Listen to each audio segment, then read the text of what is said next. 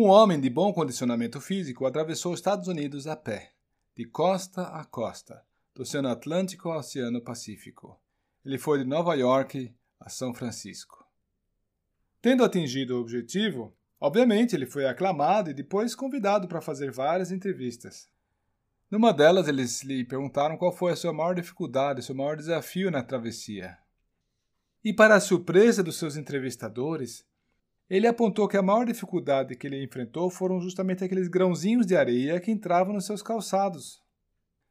A conclusão que se pode tirar daí é que a maior dificuldade não foram e não são os grandes obstáculos, como as montanhas ou os desertos, mas sim as pequenas dificuldades diárias. E nesse aspecto nós podemos traçar um paralelo com nossa vida cristã.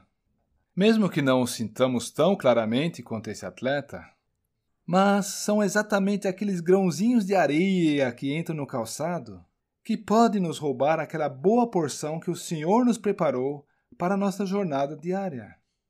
E pode estragar toda aquela alegria, aquele gozo na fé, bem como o usufruto daquela preciosa comunhão com o Senhor Jesus Cristo. Mas vamos tentar visualizar situações práticas na vida do cristão?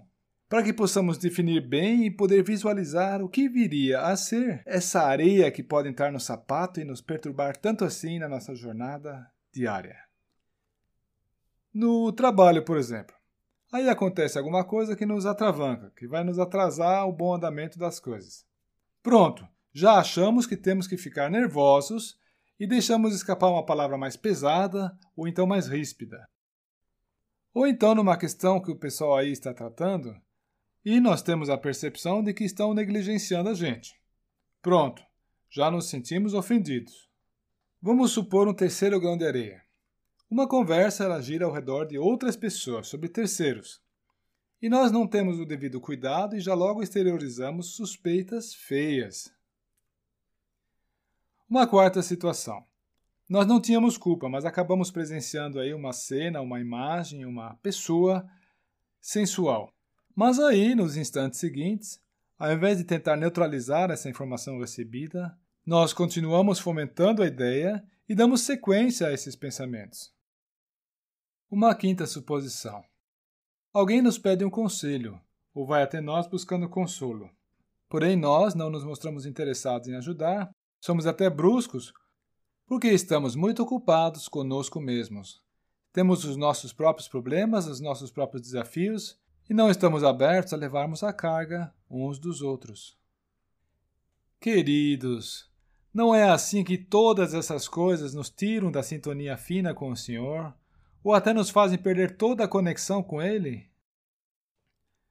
O que temos nós a fazer?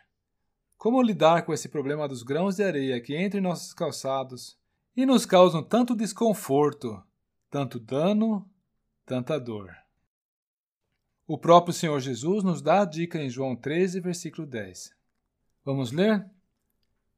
Disse-lhe Jesus: Aquele que está lavado não necessita de lavar senão os pés, pois no mais todo está limpo. Mas em termos práticos e concretos, no que implica esse lavar os pés? Ora, o lavar se faz com água, e na Sagrada Escritura, a água é sempre uma figura da própria palavra de Deus. Quem é crente no Senhor Jesus está lavado. Ele está de todo purificado de seus pecados. Contudo, ele continua vivendo aqui no mundo e os seus pés estão em contato direto com a imundícia dessa terra. E é por isso que o Senhor Jesus diz que nós precisamos lavar os pés. Ou seja, nós temos que nos purificar das nossas contaminações diárias que nós experimentamos durante nossa caminhada aqui na terra. E como se faz isso na prática, hein? Temos que nos sujeitar à ação purificadora da palavra de Deus e permitir que ela alcance em nosso coração e nossa mente aqueles grãozinhos de areia que ali estão alojados. Temos que disponibilizar os nossos pés ao Senhor Jesus, estendê-los a Ele para que Ele possa fazer a sua obra operando em nossos corações.